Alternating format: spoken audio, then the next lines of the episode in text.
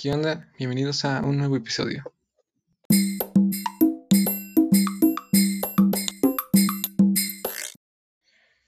Bueno, y quiero hablar de un libro que me pareció bastante interesante, el cual si ya eres o estás interesado en hacer cambios alimenticios para estar en una mejor forma física y también este, tener una mejora en tu salud, siento que es un libro que te lleva bastante de la mano, que entiendas el por qué tenemos que cambiar nuestros hábitos alimenticios para bien y pues estar mejor con nosotros mismos. Y este libro se llama Cerebro de Pan, es un libro bastante famoso y el autor es David Perlmutter, el cual pertenece este, al Colegio Estadounidense de Nutrición. Este es un investigador, es neurólogo y eh,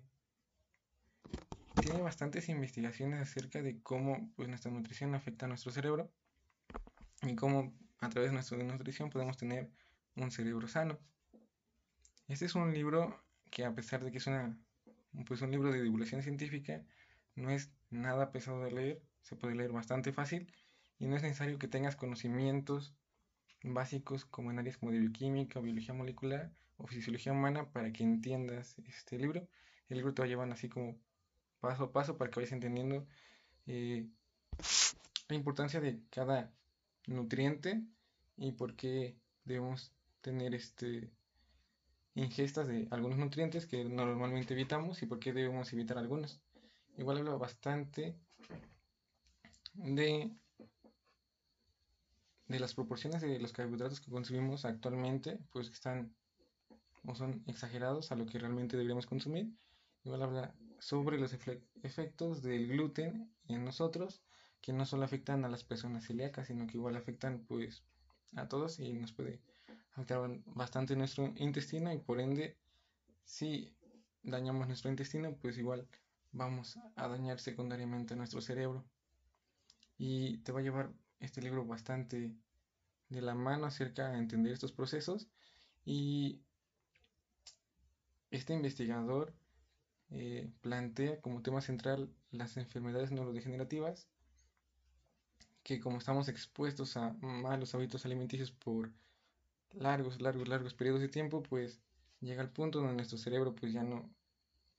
ya no puede soportar tanto daño y se ve reflejado en enfermedades como Alzheimer, Parkinson y diversos trastornos eh, cerebrales. Y pues todo esto se puede evitar cambiando de hábitos alimenticios. Incluso el libro al final trae eh, recetas y tips de, de qué es lo que podrías comer, que se me hace bastante bien porque no solo te deja la idea de, pues no comas tanto de esto y tanto del otro, sino también te va, te instruye como algunos tips o ejemplos de lo que sí podrías comer. Es, es un libro de aproximadamente unas 500 páginas y no es un libro caro, siento que para lo que vale, eh, te introduce bastante bien a que entiendas el valor de una buena nutrición. Y, y pues en estos tiempos donde hay bastantes enfermedades crónicos degenerativas asociadas a, pues, a estos malos hábitos alimenticios, siento que es un buen libro que te, que te va a dar como pues una perspectiva más grande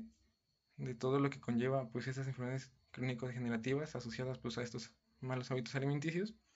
y también que puedes eh, resolverlo simplemente pues